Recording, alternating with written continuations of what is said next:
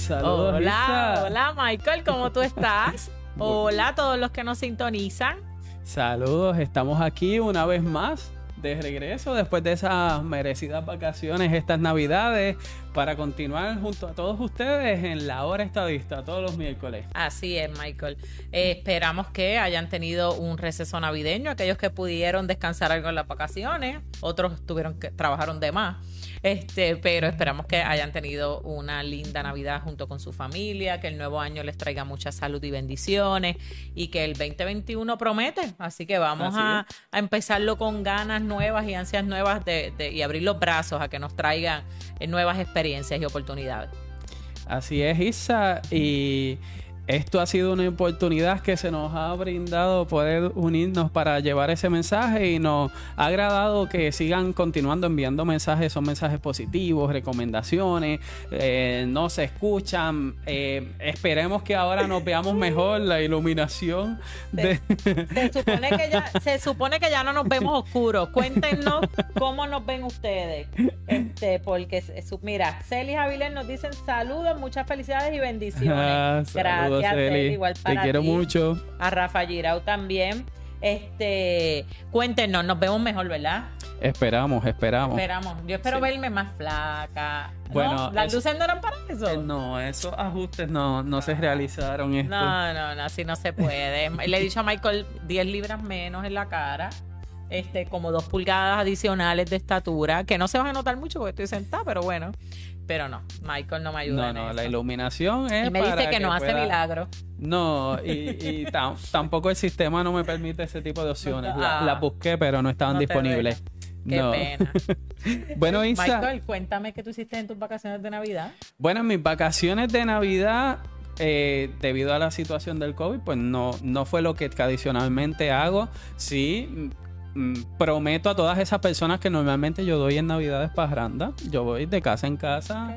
Con un grupo de amistades de jóvenes eh, de Gurabo, Cagua, de toda la región de Cagua y damos parrandas, olvídate.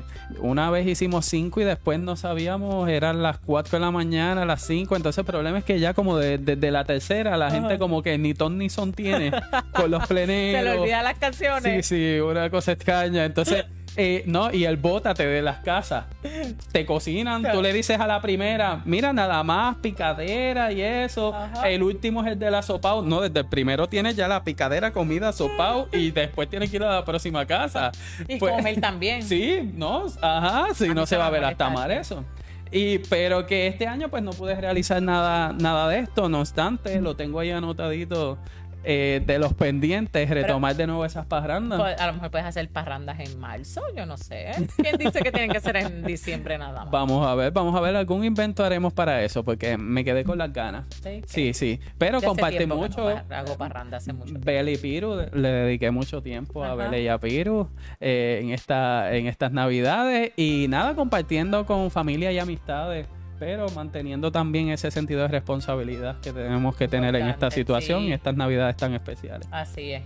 Yo la pasé con la familia, así ¿Sí? que sí, sí, estuve en casa de mami, comí, comida de mami.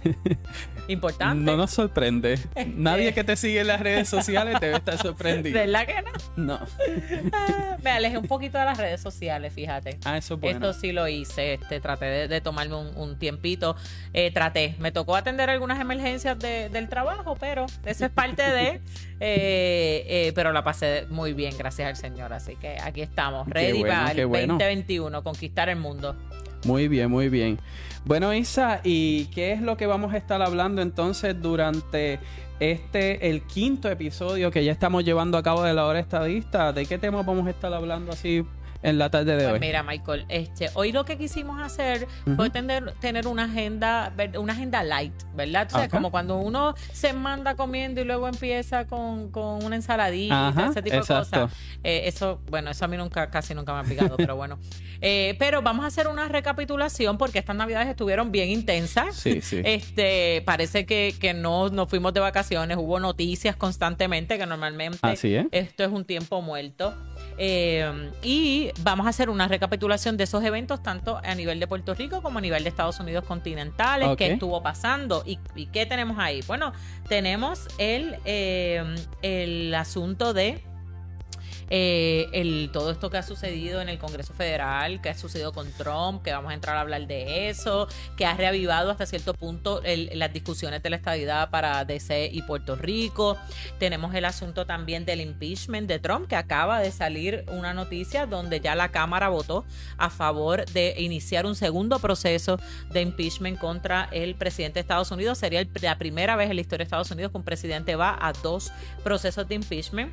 Eh, y también, pues en la agenda local hablamos un poquito del escrutinio, de que ya pues ¿Se acabó? ¿No? ¿O no se acabó? Guánica no puede decir que se bueno, acabó. Bueno, ajá, todavía hay unos detallitos por ahí. Ah, y no sabemos si mañana vuelven y salen conferencias de prensa sobre maletines, demandas y todo eso todavía. y, el que ganó, que no ganó, que Exacto. ganó y no perdió y todo ese tipo de cosas. Pero ahora, Michael, entrando en un poquito de temas un poco más serio con una noticia que eh, recientemente hemos estado viendo en, la prensa, queremos hacer un momento de silencio en honor a los policías que cayeron cayeron eh, en el cumplimiento de su deber al policía estatal Luis Marrero Díaz y los policías municipales de la Policía Municipal de Carolina, Eliezer Hernández Cartagena y Luis Salán Conde. Así que vamos, les pido que por favor nos, nos, unamos. Algunos de nosotros tenemos creencias, ¿verdad? Eh, en en Dios y demás, pero en este caso, mire, en lo que usted crea, un momento de silencio eh, pidiendo por ellos y por sus familias que están pasando por estos momentos tan difíciles y por Puerto Rico que lo necesitamos.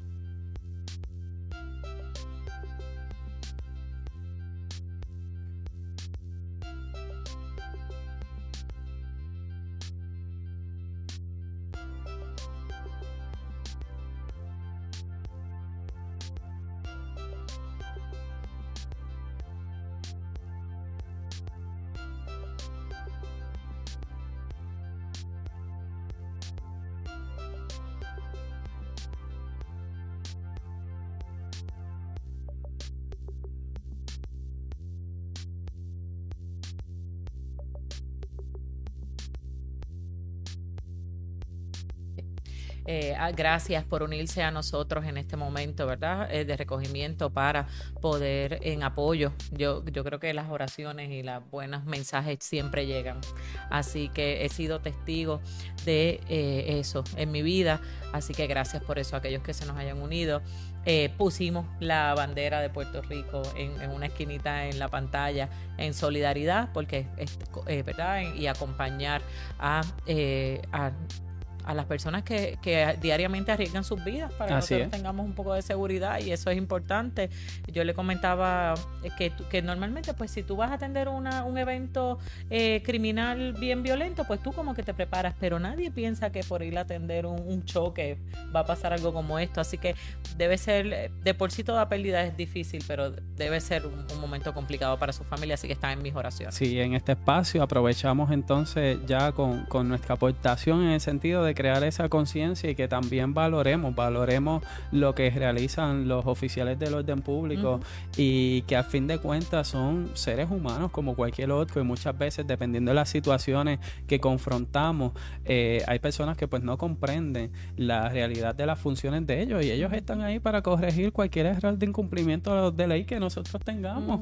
Ellos simplemente están ahí cumpliendo la ley y manteniendo el orden y si hoy en día podemos vivir eh, con la tranquilidad y seguridad en tu residencia es porque se sabe que existen estos oficiales de orden público que día a día arriesgan su vida y que lamentablemente ah, han pasado por situaciones como, como esta desgracia. Así es. Eh, y yo creo que, debemos valorarlo. Antes el policía se respetaba. Ahora a veces usamos los epítetos, ¿verdad? Y los llamamos con, de formas que no son las correctas. y eso deberíamos reflexionar y corregirlo eh, y enseñarle a las generaciones que van subiendo la importancia de, eh, de, las figuras, que los policías, pero todos los demás componentes del, ¿verdad? de ley y orden y lo que y cómo aportan, ¿verdad? Porque uno, uno lo llama de, los llama de manera inadecuada hasta que uno los necesita. y, ellos son los únicos que llegan a darle la mano a uno. Así que son cosas para reflexionar, entre muchas otras que en su momento a lo mejor podemos hablar de ellas. Eh, así que, eh, ¿verdad, Michael? Vamos a, haciendo a un lado eh, eh, este momento. Eh, le mencionamos también, no le, se me pasó mencionarle que en la agenda tenemos para discutir hoy los temas más o menos, darles un saborcito de lo que vamos a estar hablando en el 2021 y pedirles que nos den ideas, ¿verdad? Porque hay, muchos programas en el 2021. Y, de episodios anteriores hemos recogido ya ideas también que ellos han brindado. Exactamente, así que estamos elaborando la agenda para el 2021 de la hora estadista, los invitamos a colaborar con nosotros y ya mismo le vamos a dar un poquito de lo que vamos a estar hablando. Y finalmente en el ABC estadista, hoy se lo vamos a dedicar a la figura de Martin Luther King Jr. Así, Así que en conmemoración a su vida y porque para lo que ustedes, para los de ustedes que no lo saben, el lunes que viene es feriado gracias a él. ¿ok? Eh, así que eso es importante que lo mencionemos porque a veces yo no sé si a ti te ha pasado que te preguntan ¿y de qué feriado el lunes? Y uno hace, no sé. Y es importante que todo el mundo sepa quién fue, o sea, por qué conmemoramos eso a nivel federal. Su aportación a la historia y a la lucha de las comunidades vulnerables y particularmente de nuestros hermanos este, afroamericanos eh, que tantas vicisitudes han pasado. Así que vamos a dedicarle un ratito para que hablemos de él. Y el lunes cuando usted esté libre en su casa, este, a lo mejor está limpiando, cogió el lunes para limpiar, a lo mejor lo cogió para irse para la playa, ahora que podemos ir para la playa, gracias a Dios, este, y que podemos, y, o a lo mejor se fue para el molly de shopping, pues saca un momentito y ya sabe que el lunes se lo dedicamos a su natalicio. Así, Así que bueno, Michael, cuéntame, ¿qué pasó en Navidades? Bueno, es importante y es un tema obligado tocar y es el hecho de lo que pasó con los simpatizantes de Trump el 6 de enero. Y quiero contárselo en arroz y habichuelas, que lo podamos entender lo, lo más básico posible. Es importante que se tenga claro que desde noviembre se vienen haciendo unas alegaciones de parte de miembros del Partido Republicano, del presidente Trump y de sus seguidores, en donde indican que hubo un fraude electoral. se llevaron diferentes tipos de demanda en las cortes de Estados Unidos eh, y un sinnúmero de procesos evitando validar algunas de las votaciones y dejándose llevar mucho por ese voto eh, adelantado por correo. Como mismo ustedes vieron los issues que pasó en Puerto Rico y es normal que cuando se comienzan unos nuevos procesos exista la desconfianza y la desconfianza va a surgir después de los resultados hacia la persona que pues no salió favorecida y eh, eh, es algo normal. Si fuese a hacer que el voto en Puerto Rico va a ser completamente electrónico, tú votas desde tu celular, aunque utilicen los mecanismos más avanzados para evitar el fraude, la persona que perdió va a aprovechar de que es algo nuevo para también, o sea que también eh, eh, ese tipo de dinámicas no, no es nuevo que surja cada vez que hay nuevos procesos que, que validen entonces estos eventos electorales. Yo estoy segura, Michael, que desde que se iniciaron los procesos electorales hay alegación de fraude. Claro. Y el que perdió siempre va a alegar que perdió porque hicieron trampa. Claro. cuando yo estaba en la escuela y corríamos para los puestos de presidente de clase y demás. Así que eso no es nada nuevo. Este, pero en una situación como esta, en una figura de un presidente electo, tiene otras repercusiones a que yo lo haya dicho cuando estaba en noveno grado y perdí la presidencia de la clase graduada. Así es. Y entonces, ¿qué pasa? Los casos se cayeron en los tribunales y llega el 6 de enero, que en donde se crea como un tipo de proceso en donde Estados Unidos, su poder de gobierno, valida el Congreso los votos que llevaron a cabo cada uno de los estados y sus senadores presentan los votos y todo ese tipo de, de, proceso que ya habíamos hablado previamente en otro episodio, como es el proceso de votación de elección en los Estados Unidos. En ese momento, eh, ese 6 de enero, mientras el Congreso iba a llevar a cabo ese proceso liderado por el vicepresidente de Estados Unidos, Pence, en, el, en la la Casa Blanca había una manifestación a favor de Donald Trump y los que alegaban fraude electoral. ¿Qué pasa? Que una vez eh, estaban presionando al vicepresidente para que no ejerciera el deber que él tiene hacia el, gobierno de los Estados Unidos de llevar a cabo ese proceso y que entonces no se pudiese validar los votos de cada uno de los estados. Eh, como eso no se llevó a cabo, pues entonces el vicepresidente fue, se realizó todo el proceso para validar la elección del nuevo presidente Biden. Y en el caso de los manifestantes que estaban en la Casa Blanca, pues pasaron y se movilizaron en una marcha hasta llegar a los predios del Congreso. Allí interrumpieron el Congreso, entraron a la fuerza, eh, hubo entonces unas confrontaciones con una escasa policía que tenía el Congreso eh, Eso para una poder de las críticas sí. también que se ha hecho. Sí, para poder detener a los manifestantes que lo que querían era paralizar el proceso porque entendían que no se podía validar por los alegados que cada cual tenga de fraude relacionado a las elecciones.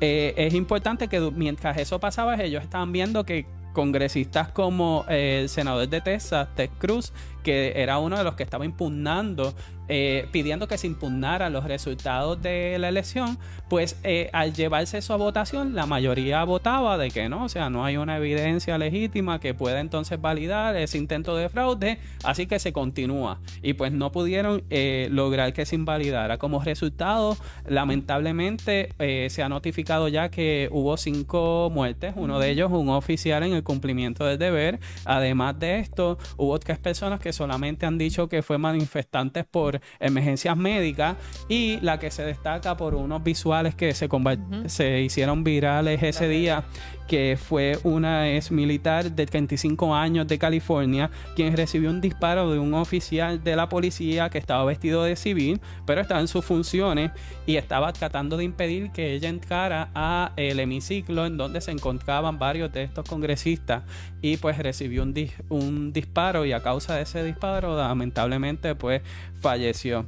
Y bueno, Isa, yo quisiera que entonces entraras un poco en qué, qué fue lo que provocó que estas personas que estaban manifestándose en la Casa Blanca eh, se movieran y se trasladaran hasta el Congreso y como con ese coraje y esa rabia de, de impedir el validar que Joe Biden fuese el presidente. ¿Tú quieres que le diga lo que Trump les decía? Sí, Ah, sí, co- co- ¿cómo fue eso? ¿Cómo? Miren, Porque eh, él habló con ellos. Él estaba, eh, sí, él estaba haciendo expresiones en la manifestación al público presente. Eh, es importante recordar que las alegaciones de fraude llevan o ¿sabes? vienen desde no- antes de las elecciones, del 3 de noviembre Así. inclusive, que ya se anticipaba que el voto por correo iba a ser uno muy importante y también se anticipaba que Trump iba a perder en, en ese voto. Entonces, eh, así que rec- no estamos en un día que yo me levanté y hice las expresiones que hice, no es eso. No. Aquí se fue creando momentum a lo largo del tiempo y algunas de las expresiones que hizo el presidente eh, ¿verdad? Según las hemos podido recoger de los distintos medios, decía, increíble por lo que tenemos que pasar y tener que hacer que tu gente luche. Si ellos no luchan, tenemos que eliminar a los que no luchan. Caminaremos hasta el Capitolio y vitorearemos a nuestros valientes senadores y congresistas. Caminaremos y estaré allí con ustedes. De, eh, espero, en referencia al vicepresidente Pence, espero que defienda el bien de nuestra constitución y el bien de nuestro país. Y si no es así, me decepcionaré mucho. Debe- le dijo a la gente que había que luchar como en el infierno, porque si no, ya no vas a tener país. Eh, así que vamos a caminar por la avenida Pensilvania al Capitolio, vamos a intentar darle a nuestros republicanos a los débiles, porque los fuertes no necesitan nuestra ayuda, el tipo de amor propio y audacia que necesitan para recuperar nuestro país. Sé que todos los presentes pronto marcharán hacia el edificio del Capitolio para hacer oír sus voces de manera pacífica y patriótica. Hoy veremos si los republicanos se mantienen firmes a favor de la integridad de nuestras elecciones, porque el feeling en todo momento fue que si los manifestantes llegaban al Congreso podían detener eh, ¿verdad? el proceso que se estaba allí llevando a cabo. Básicamente le está retando a los propios republicanos. O sea, vamos Sí. a ver si se atreven. Vamos a. O sea, está. Se convirtió hasta.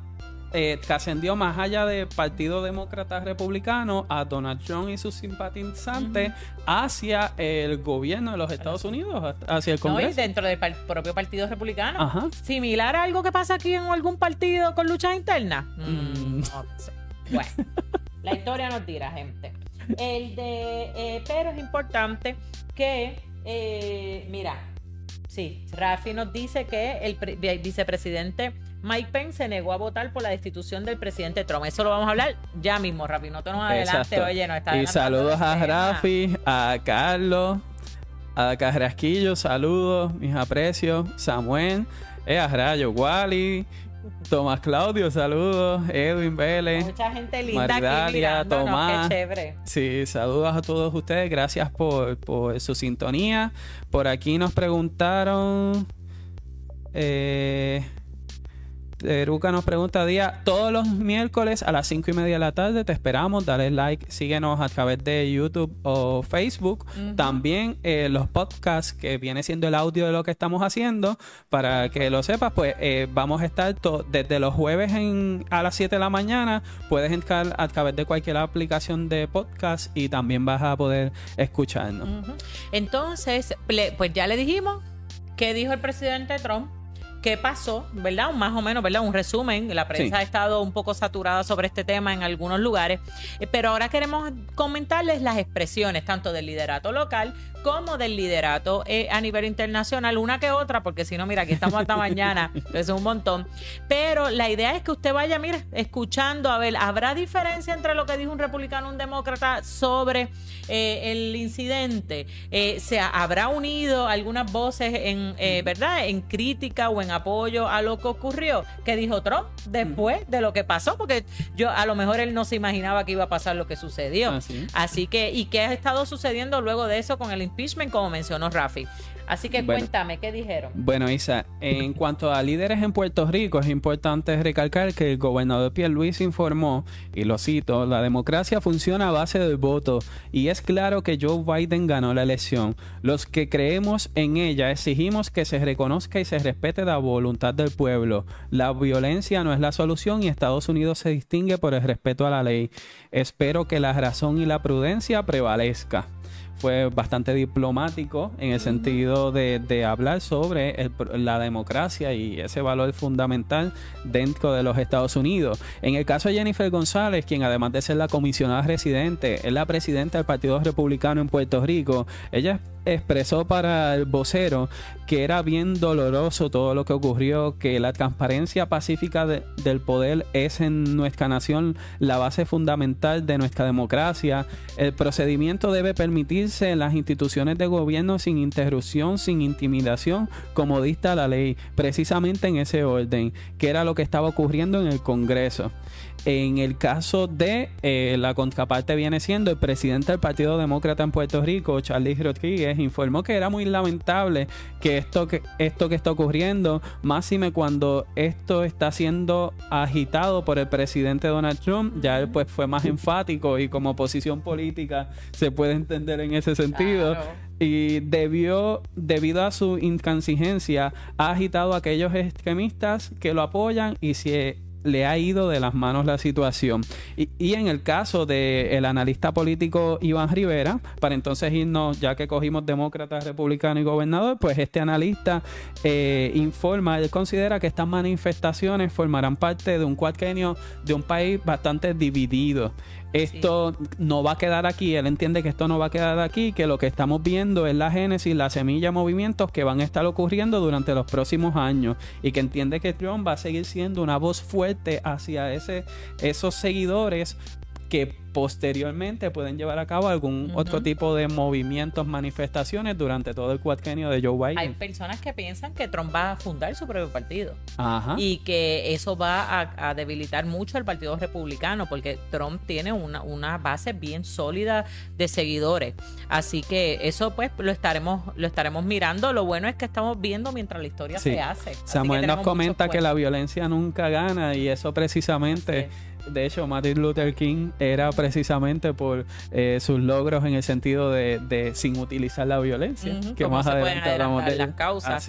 Em, en cuanto a expresiones a nivel internacional, yo creo que esta actuación, esto que sucedió en Estados Unidos fue un, ¿verdad? un red flag, una señal de alarma para para a, nivel doméstico, eh, ¿verdad? De, internamente Estados Unidos, pero también a nivel internacional, por, por lo que implicaría una desestabilización del sistema eh, democrático de Estados Unidos. Así que tenemos expresiones desde el primer ministro eh, de Reino Unido, que siempre ha sido un aliado de Estados Unidos, ¿verdad? que hizo expresiones diciendo que, ¿verdad? El mensaje para todos los, los americanos que cree en la idea de la libertad y de la democracia y que eh, mm, estoy traduciendo mientras leo, oye. Eh, y que las actuaciones del presidente fueron equivocadas. Hay personas que sus expresiones han sido bastante, ¿verdad? Los líderes se caracterizan por, eh, ¿verdad? Llamamientos un tanto neutrales para pues uno... diplomacia. Claro, es importantísimo en el, en el mundo en el que vivimos.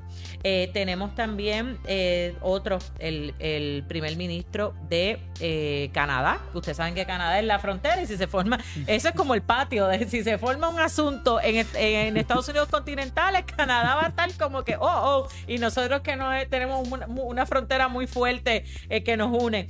él dice que está muy triste por el ataque a la democracia de Estados Unidos, su eh, aliado y vecino más cercano, que la violencia nunca debería eh, eh, ¿verdad? sobreponerse a la decisión del pueblo y que la democracia debe mantenerse.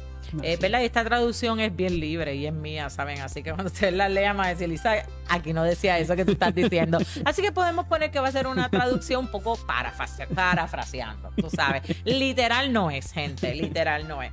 Eh, presidente Obama también hizo expresiones sobre lo que ocurrió, este, ¿verdad? Obama, pues obviamente ya es un líder interno y, había hecho críticas al presidente Trump, así que esas no nos pueden sorprender. Pero, ¿qué dice la gente a nivel de, ¿verdad? ¿Están a favor o están en contra de lo que dijo Trump o de las actuaciones de Trump? ¿Le preocupan de alguna manera? Yo creo que es importante hablar de la censura que las redes sociales le hicieron a las cuentas de Trump, porque Facebook, Twitter, eh, YouTube le cancelaron su, su cuenta. Y yo creo que eso, yo no sé si eso había pasado alguna vez en la vida, pero para mí ese fue importantísimo, Y, al nivel de a quién eh, hacerle eso, incluso eh, a qué nivel llegamos de que una empresa privada pueda silenciar al presidente de la nación más poderosa. O sea, ¿me entiendes? Porque lo silenciaste. No era necesariamente, o muchos dicen que quizás ahí se va el discurso. Está bien que, que cancelara ciertos tweets porque estaban incitando a la violencia, pero entonces, ¿por qué le cancelas la cuenta? Porque entonces estás eh, silenciando su voz y que no todo el mundo debe de compartir lo, mismo que él, pero... De eso se trata la democracia y la libertad de expresión, ¿no? Y el peligro, porque en qué... entonces, ¿a quién le van a cancelar la cuenta después? Ajá, ah, ¿Cuál va a ser el criterio para tomar ese tipo de decisiones? Yo creo que es, es sumamente importante eh, el tener una discusión profunda, porque también están las palabras de odio, que es como normalmente se conoce este tipo de incitaciones a la violencia, entre otras expresiones discriminatorias. Pero, ¿cuál es la línea? O sea, este, eh, si fuera una, porque es una cuenta personal de Trump, no era una cuenta oficial. Así que, ¿en, ¿en dónde está esa línea? ¿En qué momento? Y tú me mencionabas algo sobre la cuenta, ¿verdad? Sí, en el 2017 a Trump lo demandaron por bloquear en, Twitter precisamente a siete personas, en donde el tribunal determinó de que, de que no podía haberla bloqueado porque un funcionario público está utilizando eso como un foro público. Y entonces en ese sentido, eh, Donald Trump tuvo que eliminar las personas que tenía bloqueado en su cuenta y entonces eso le aplica a cualquier funcionario público, ya hay un precedente. Y entonces era como que esa línea de, hasta dónde llegamos en cuanto a libertad de expresión, a cuanto que esto es privado o esto es público y a dónde nos vamos a ir yendo en los próximos años. Yo sé que también va a haber ahora esto crea un precedente sobre legislaciones y debates en los foros que buscarán llegar hasta el Tribunal Supremo para determinar hasta qué punto esas nubes grises que ahora mismo están surgiendo y, a quién puede ser el próximo. Eh, en mi caso, o sea, yo lo veo en el sentido eh, de que hoy fue a él, pero uno no sabe a quién puede ser mañana. ¿No? Y que en, qué nivel es permitido censurar la libertad de expresión. Exacto. Que es uno de nuestros derechos, ¿verdad?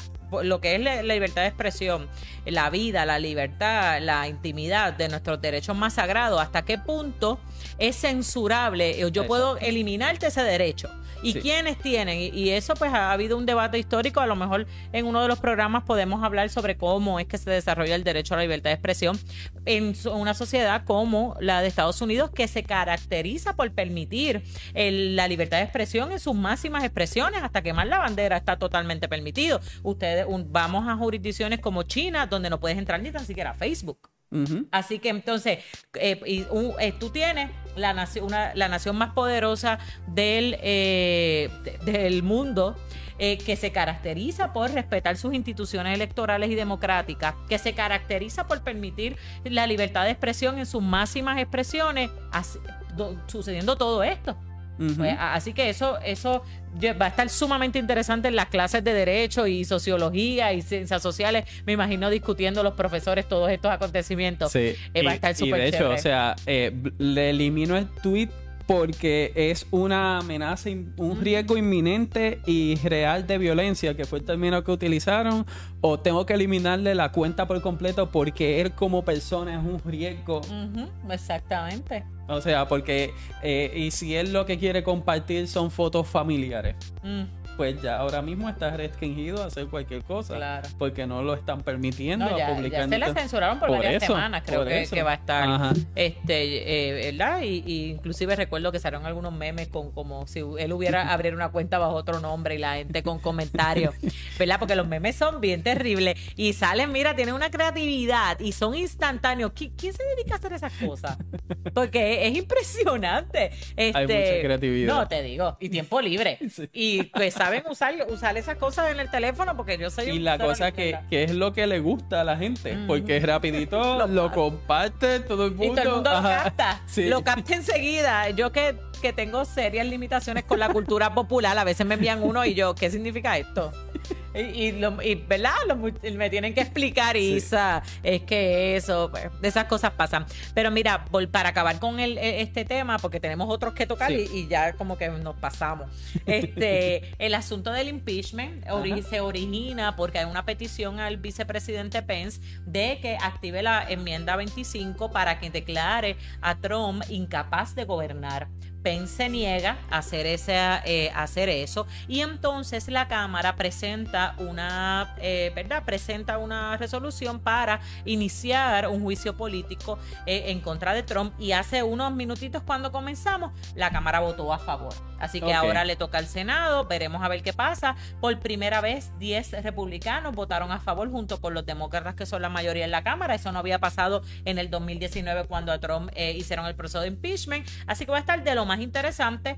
¿Por qué? Porque a Trump le quedan siete días porque yo voy a iniciar un proceso de residenciamiento, que es la traducción de impeachment, eh, ¿verdad? Conocida. Eh, porque yo voy a iniciar un proceso, si, si él se va en siete días, pues mira, mándalo por un por una vacacioncita siete días y se vaya a la casa, ¿verdad? Los que no lo quieran allí. Hay gente que lo quiere allí, ¿verdad? Y nosotros tratamos de ser un, el programa, tratarlo, ¿verdad? Aunque hacemos nuestros comentarios, pero desde un punto de vista neutral, porque sabemos que tenemos muchísimos compañeros republicanos que creen en Trump, que votaron por Trump y que creen que lo que le están haciendo a él es una injusticia y, que, y, que, y que creen honestamente que se robaron las elecciones eh, por las razones que sean. Igual que aquí en Puerto Rico hay personas que se creen que, que piensan que hubo algún tipo de situación con las elecciones. Pero llega un punto en que hay que respetarlo y tenemos que seguir adelante, aunque no estemos de acuerdo. Y que entonces lo que están haciendo es que buscan inhabilitarlo en un futuro, mm, de que pueda entonces en el 2024 aspirar a alguna posición en, el gobierno de Estados Unidos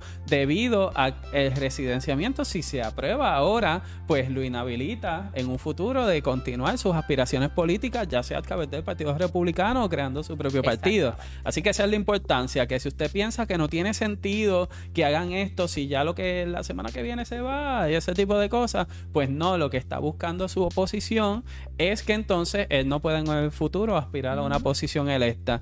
Y quienes están a favor de, de Donald Trump en todo esto, pues ahora les toca nuevamente en el área del Senado eh, buscar la manera de que entonces no se apruebe. Sí, que con toda seguridad no. Aunque algunos piensan que el proceso del juicio va a ocurrir bajo el nuevo Senado y ahí ya los republicanos no son mayoría, que eso me lleva al siguiente tema. ¿Qué pasó con Georgia?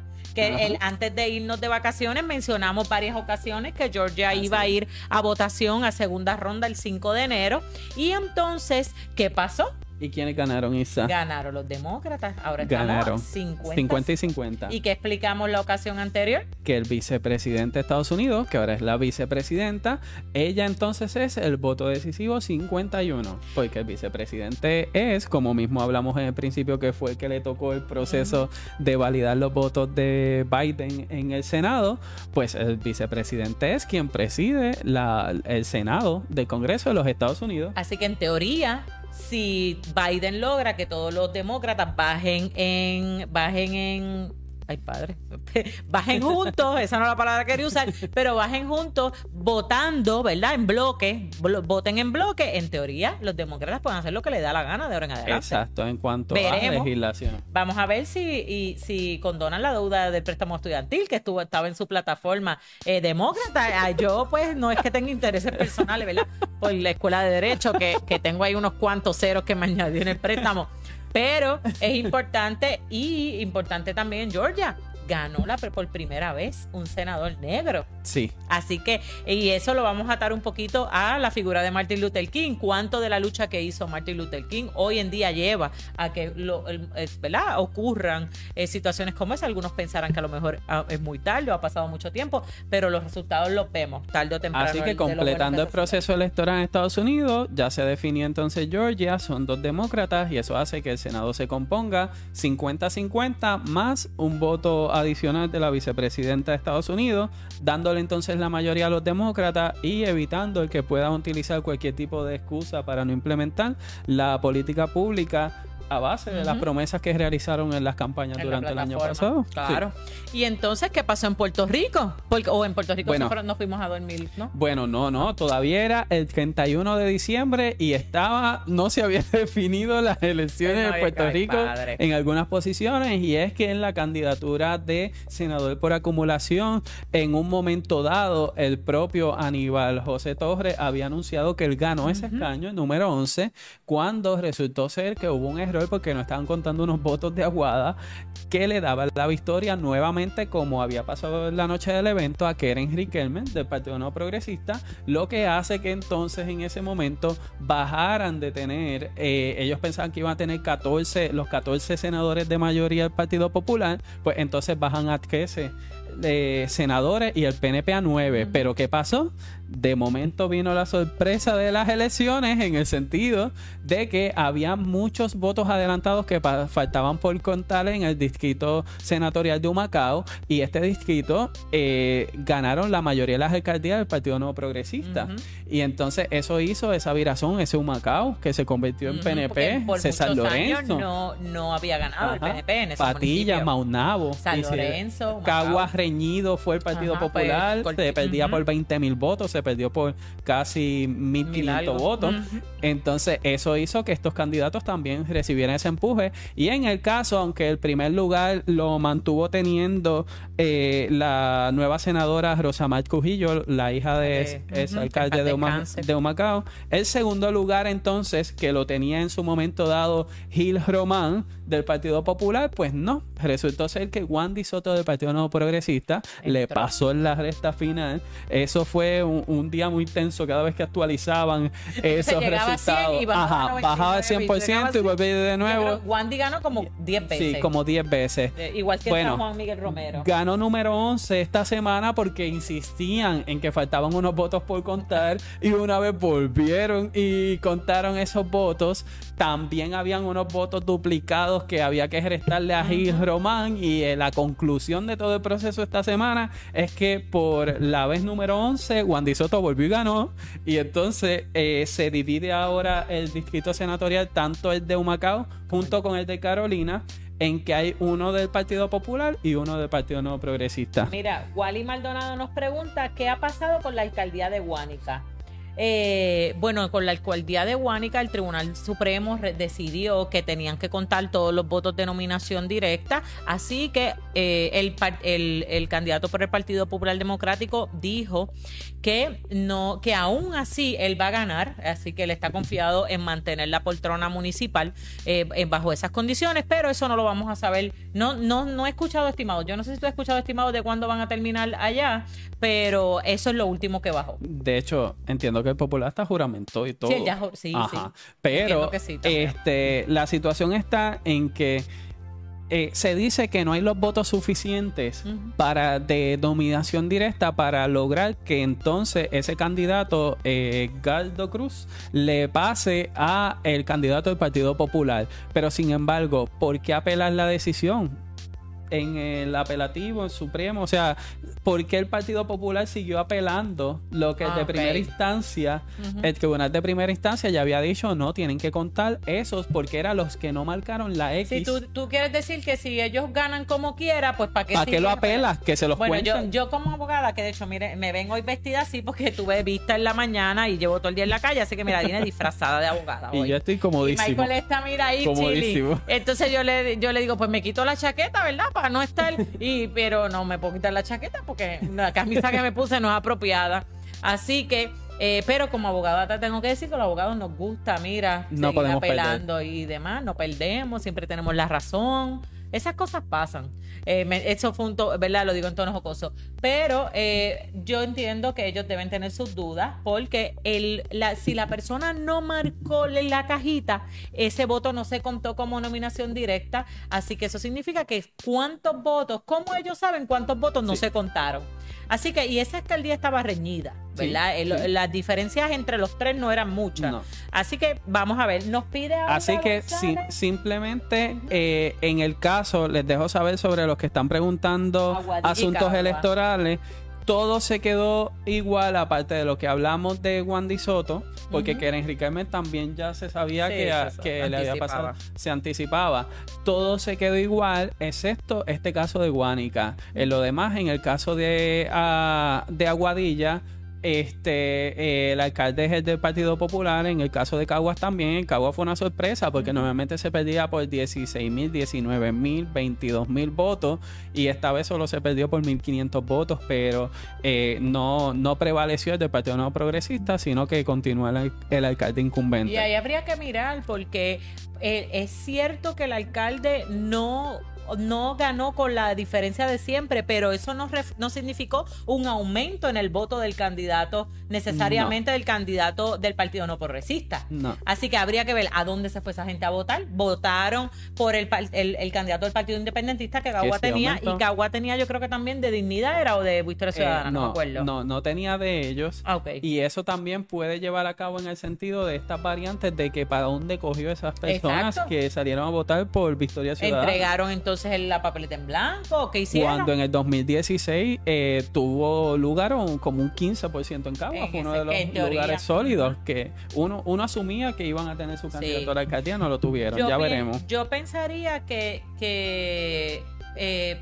este, a lo mejor es la misma gente y donde se distribuyó fue en otros lugares, ¿verdad? Probablemente pues cogieron mucho al candidato independentista, que no, no lo conozco. Eh, yo soy de Cagua, ¿verdad? Pero no conozco al candidato independentista, así habría, que mirarlo.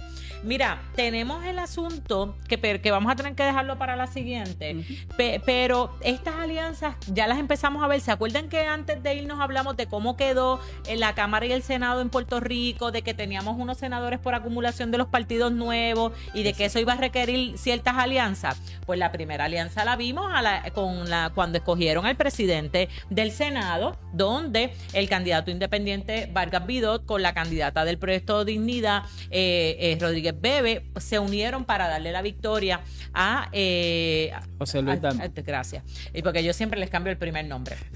Entonces, eh, la candidata del proyecto de dignidad hizo unas expresiones en sus redes sociales diciendo que le había dado el voto porque él se había comprometido con ella a atender el asunto del aborto. Luego él dijo que no, ¿verdad? que es darle paso a la medida, no encabetarla. Cada cual, pues allá como vote. Esa eh, fue la defensa. Eso es lo que él dijo, exacto. No es que voy por lo del aborto necesariamente y digo el aborto y lo estoy simplificando, un, tema demasiado complejo, ¿verdad? En esa palabra, mis excusas, no lo hago con mala intención, pero eh, sí es importante que veamos estas distinciones. Así que vamos a ver qué, a qué nos llevan esas alianzas. Ya vemos que Proyecto Dignidad comenzó a hacer política. Esa, y va, no, y ahora va a aprender lo que es la política puertorriqueña también, no porque lo desconozcan, sino porque van a ver que a lo mejor en privado te digo A, B y C, pero si la presión pública cuando salga afuera me dicen D y F, pues Hay que ver otros detallitos también, en qué oficina va a estar y un par de Ah, cositas, presupuesto asignado para ver si, si, si hay cositas adicionales que llevaron a cabo ese voto a favor. Importante. Eso, eso lo vamos a saber solo con el tiempo.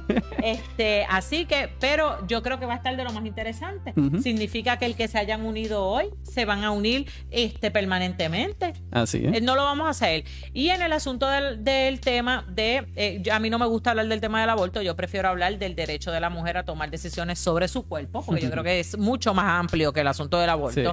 Eh, ese, pues para no faltarle el respeto a la importancia de esa discusión que tiene históricamente, vamos a aguantarlo y lo dejamos para otro día y ahí hablamos de la esfera federal junto con la esfera local y cómo se dan esas interacciones y cómo Puerto Rico está eh, le aplican leyes por- que, que determinan personas por las que ellos no votan. Así que Ajá. yo creo que eso es sumamente importante. Sí, bueno, Ajá. Bueno, Isa, y rapidito quiero que toques entonces eh, temas que estaríamos tocando durante Vamos todo este año para que ustedes vean la dinámica de cómo va a ir todo el programa todos los miércoles durante el 2021. ¿Cuál es la dinámica? Pues si ustedes también tienen algún, alguna sugerencia, algo que quieran aportar que toquemos durante este año, pues también nos los comenten. Exactamente. Algo que es importante es que no queremos limitarnos a los temas tradicionales y queremos in- integrar temas históricos, temas sociales, temas políticos, temas fiscales, de todos los temas, ¿verdad? Queremos integrarlo. Otra cosa que decidimos, ¿verdad? Y que le proponemos a ustedes, ustedes nos dicen qué les parece, es incluir como lo que vamos a hacer hoy. Si tenemos un evento histórico importante o una persona ilustre o un día festivo, hablar del tema para entonces empezar a comparar este, la, la verdad, estos eventos culturales, cómo aplican a Puerto Rico, si nosotros los adoptamos o no. Nosotros celebramos el 4 de julio, como se celebra allá. La celebración del 4 de julio es bien similar a nuestra despedida de año. Así que esas cosas es importante este, que las hablemos. Pero vamos a tocar el asunto de los presidentes de Estados Unidos y las expresiones que han hecho a favor de la estadía en Puerto Rico. Vamos a hablar del, de- del deporte, del asunto de las Olimpiadas, qué va a pasar este, eh, cuando seamos Estado, de la ciudadanía americana y si nuestra ciudadanía americana es igual de válida que otras ciudadanías americanas. Yo creo que eso también va, debemos hablarlo temas del, me gustan. Sí, del rol de la mujer y la, el sufragio femenino en Estados Unidos, ¿verdad? No sé si lo saben, pero al varón negro le dieron el voto primero, o afroamericano le dieron el voto primero que a la mujer blanca. ¿Qué significó eso en aquel entonces para la mujer, verdad? Yo creo que eso es, eh, eso es para mí es importante reflexionarlo. Vamos entonces a hablar también de los taxes federales y cómo nos va cuando nos toque pagar los taxes. Vamos a tener economistas que nos puedan hablar del asunto. Sí, que hay muchos mitos por ahí. Sí, exactamente. De la educación, de los fondos federales, de, las, de los beneficios que reciben las personas de edad avanzada, como el Seguro Social Claro. Suplementario, entre otros, eh, del manejo del sistema de respuesta y manejo de emergencia, que Correcto. nosotros nos beneficiamos del sistema que se ha implementado en el gobierno federal a través de FEMA. Como dirían que sería de Puerto Rico en los pasados años sin FEMA. Es- y si otras jurisdicciones tienen, tienen un sistema similar, que yo creo que es importante que lo hablemos también, porque me pasó algo, es que tenemos los ejemplos perfectos, María y los terremotos. Sí. Puerto Rico tenía el dinero en caja para pagar, para poder ayudar, ¿verdad? Porque FEMA es como un seguro, ¿verdad? Este, para ayudar a la gente que se vio necesitada por el asunto del huracán María.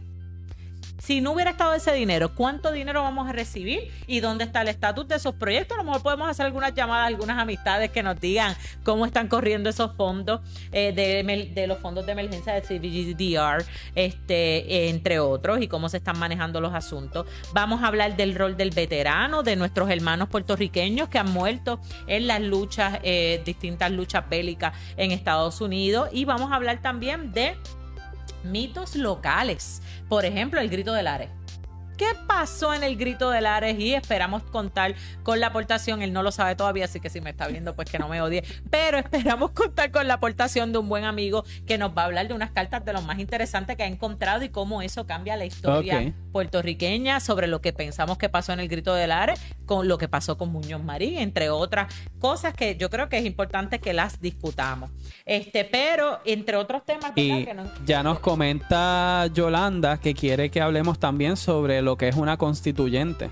Ah, importante. Y, y, la diferencia entre el voto directo y la constituyente, que algunos, algunos dicen que la constituyente no es suficientemente democrática y a quien le toca decidir es al pueblo, no es a un grupo de personas que se encerraron en un cuarto a decidir lo que sea. Lo voy a apuntar para que Yolanda. Para lo anotamos y lo vamos a trabajar este año.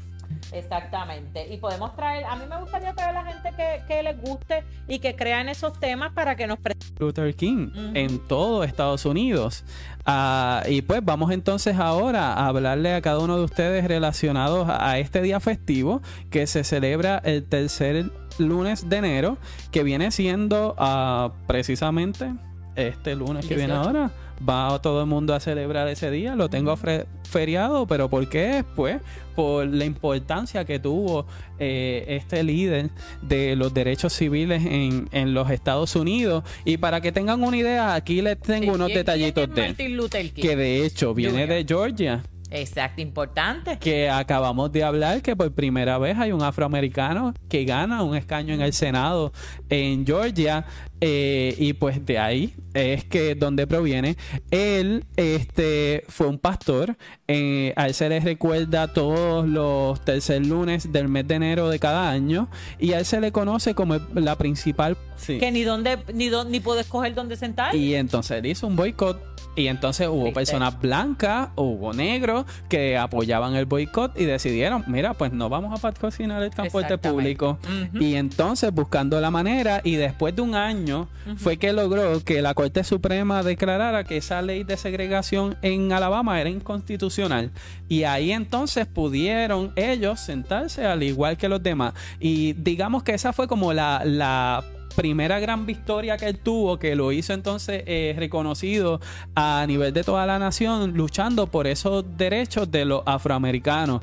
Y lo mismo eh, pasaba que se les negaba el derecho a las viviendas iguales a los demás, eh, a muchos hoteles, a la entrada en restaurantes, se les prohibía sentarse. Él le pasó también en el caso de que él se sentó y lo arrestaron porque no podías estar ahí sentado, simplemente por tu color de piel. El baño que utilizaba, en algunos no eras permitido a tu entrada y punto. No era que te sentaras en otra parte, era que no. Y quienes tenían el poder se burlaban de estas cosas. Y es en parte en donde también hay que atarlo a esto de los derechos y los estadistas y cómo el, eh, el issues de, del estatus también es un asunto de derecho. Es un asunto de nuestro derecho de consentimiento de ser gobernado, de que nosotros podamos elegir a las personas que al fin y al cabo son las que toman decisiones sobre nosotros, que quien decide hasta si ahora mismo envían un cheque de 600 o es de 2000, pues que nosotros hayamos votado porque hayan voces igualmente representadas a base de la cantidad poblacional que tenemos de ciudadanos americanos en Puerto Rico, como en cualquiera de esos estados. Y que podamos decir, mira, debe ser de más y tener a alguien a quien uno pueda llamar y pedirle que pelee allá para que suban la cantidad.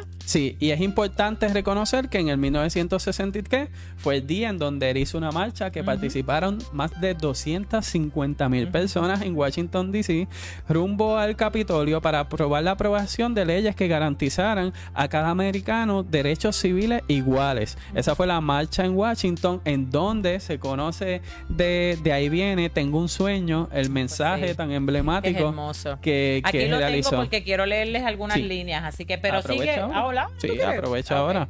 Pues mira, él comienza diciendo, tengo un sueño, que un día esta nación se pondrá en pie y realizará el verdadero significado de su credo. Sostenemos que estas verdades son evidentes por sí mismas, que todos los hombres han sido creados iguales. Tengo un sueño, que un día sobre las colinas rojas de Georgia, los hijos de quienes fueron esclavos y los hijos de quienes fueron propietarios de esclavos serán capaces de sentarse juntos en la mesa de la fraternidad.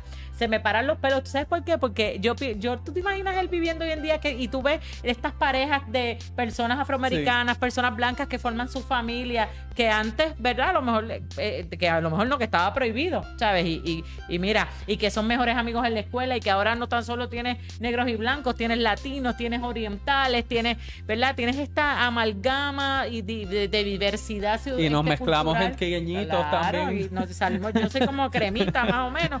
Este, Así que, mira, e, es impresionante. Tengo un sueño, continúa, ¿verdad? Tengo un sueño que un día incluso el estado de Mississippi, eh, un estado sofocante por el calor de la injusticia, sofocante por el calor de la opresión, se transformará en un oasis de libertad y justicia. Tengo un sueño que mis cuatro hijos vivirán un día en una nación en la que no serán juzgados por el color de su piel, sino por su reputación. Tengo un sueño hoy. Tengo un sueño que un día allá abajo en Alabama, con sus racistas despiadados, con su gobernador que tiene los labios goteando con las palabras de interposición y anulación, que un día Justo allí en Alabama, niños negros y niñas negras podrán darse la mano con niños blancos y niñas blancas como hermanas y hermanos. Tengo un sueño hoy. Tengo un sueño que un día todo valle será alzado y toda colina y montaña será bajada, los lugares escarpados se harán llanos y los lugares tortuosos se enderezarán y la gloria del Señor se mostrará y toda la carne juntamente la verá. Y sigue por ahí, ¿verdad? Este, pero es bien emotivo. A mí me gusta mucho, ¿verdad? E, es, original, es en el idioma inglés. Leí una traducción que no es mía, eh, es de algún medio que le daremos crédito oportunamente, este, para que tú sabes, no nos acusen de cosas que no deberían. Eh, pero, pero es hermoso. Eh, yo, yo creo que ese sueño de Martin Luther King hoy es en parte realidad, aunque aunque todavía la lucha continúa. Sí, yo le comentaba a Michael que en esta parte yo tengo la obligación de mencionar, eh, en, un momento en mi vida yo hice un análisis sobre el ELSAT, que es el examen que, utilizamos, que utilizan las escuelas de derecho para admitir estudiantes. Eh, yo lo cogí en mi, en mi bachillerato y era en inglés, y en aquel entonces mi inglés era peor que el de ahora, así que imagínate tú. Eh, y recuerdo que me impactó tanto que decidí hacer un análisis en la clase de psicometría. Teníamos que analizar pruebas psicométricas, que son estas pruebas estandarizadas que crean para evaluaciones de personas, de distintas personas con con, distintas situaciones de salud mental y emocional. El punto es que yo cojo el ELSA lo analizo y cuando empiezo a buscar, ¿sabes qué yo encuentro? Que si tú eres pobre, tu puntuación es distinta a si tienes recursos económicos. Que si eres negro o latino, tu puntuación es más baja que el ser blanco. Y que si eres mujer, tu puntuación es menos que la de los hombres. Y tú dices, ¿cómo puede ser posible que en un examen tú encuentres eh, esa diversidad? ¿Sabes por, qué? Es porque, pues porque hay una, porque las personas que comparten características vulnerables, que tienen, que somos pobres, que somos mujeres, que venimos de abajo, eh, tenemos unas limitaciones en nuestra educación que se van reflejando. Pero más que eso, ¿tú sabes qué decía uno de los tantos reportajes que me leí, verdad? Decía que el tipo de pregunta que se incluía en el examen te afectaba, ¿verdad? En tu contestación. ¿Por qué? Y presentaban esta pregunta que es la que a mí se me quedó grabada. Decía, ¿los buenos padres compran enciclopedia? Esa era la pregunta. El ELSA está compuesto de preguntas de argumentación lógica, ¿verdad? Y razonamiento lógico. Y tú tienes que llegar a unas deducciones luego de una premisa. La premisa era sobre las enciclopedias y los padres. Y decía, todos los buenos padres le compran enciclopedia a sus hijos. La otra opción era, algunos buenos padres no le compran enciclopedia a sus hijos. Y tenía otras dos más. El punto es que la, la respuesta correcta era, todos los buenos padres le compran enciclopedia a sus hijos, pero yo, que soy pobre y que mis papás no me podían comprar una enciclopedia, hubiera escogido la segunda porque mi porque yo en tengo mi casa nunca hubo una enciclopedia. y tú exactamente y era una cuestión de recursos no de que mi papá no quisiera y mi mamá darme la mejor educación y el diccionario prestado. Exactamente yo me acuerdo que en casa de mami compraron la enciclopedia mi padrastro compró la, enciclopedia que la enciclopedia era que se llamaba que era como Brown ni me acuerdo a lo mejor tú eres muy joven para esta anécdota ustedes me escucharán sabrán de cuál yo hablo. Y estaba todo ese montón de tomos que estuvieron hasta los otros días allí en casa de mami.